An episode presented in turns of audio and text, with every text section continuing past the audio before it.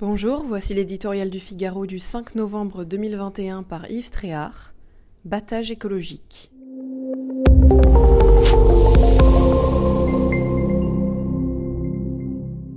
Depuis le début de la conférence de Glasgow sur le climat, il n'est pas un jour sans annonces ronflantes et mirobolantes. Mardi, 100 pays promettaient de réduire leur production de méthane. Mercredi, c'était l'électricité issue du charbon qui était dans le collimateur de 190 acteurs de la planète.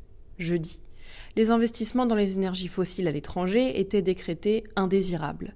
N'en jetez plus. À ce rythme-là, le 12 novembre, jour de clôture du sommet, la planète sera définitivement lavée de tous ses souillons. Foutaise. La réalité est bien sûr tout autre. Donald Trump battu, Joe Biden peut toujours jouer au bon élève. Ces plans de relance post-Covid, d'un montant moins faramineux que prévu d'ailleurs, n'ont rien de très écologique. Quant aux gros pollueurs que sont Xi Jinping et Vladimir Poutine, ils ont préféré rester chez eux, loin des donneurs de leçons. En fait, aussi longtemps qu'une Cour pénale internationale armée de sanctions dissuasives acceptées par tous n'existera pas pour juger les contrevenants des accords planétaires, alors rien, ou presque, ne changera.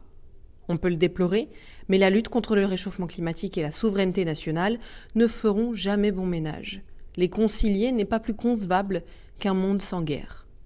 Dans leur battage médiatique pour une planète propre, les écolos BA, profil hors sol s'il en est, font prendre à tous des vessies pour des lanternes. Jamais les énergies dites renouvelables ne seront suffisantes, sauf dans une économie frugale, de la décroissance et destructrice des paysages. Le seul moyen rapide aujourd'hui pour contenir l'augmentation de la température reste le développement du nucléaire, la source la plus fiable, la plus bas carbone tout en étant la plus abondante. Au lieu de se perdre en promesses intenables, la conférence de Glasgow ferait œuvre efficace et pragmatique en regardant l'atome droit dans les yeux.